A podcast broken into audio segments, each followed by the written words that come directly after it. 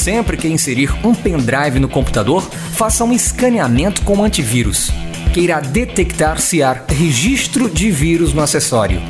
Lembrando que vírus são softwares que prejudicam o sistema operacional do seu computador e podem estar em um pendrive, por exemplo, em sites, e-mail e até mesmo em redes sociais. Cuidado!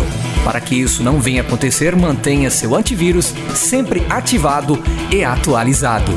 Dicas do professor Ezio Kennedy, na Paraíba Web Rádio.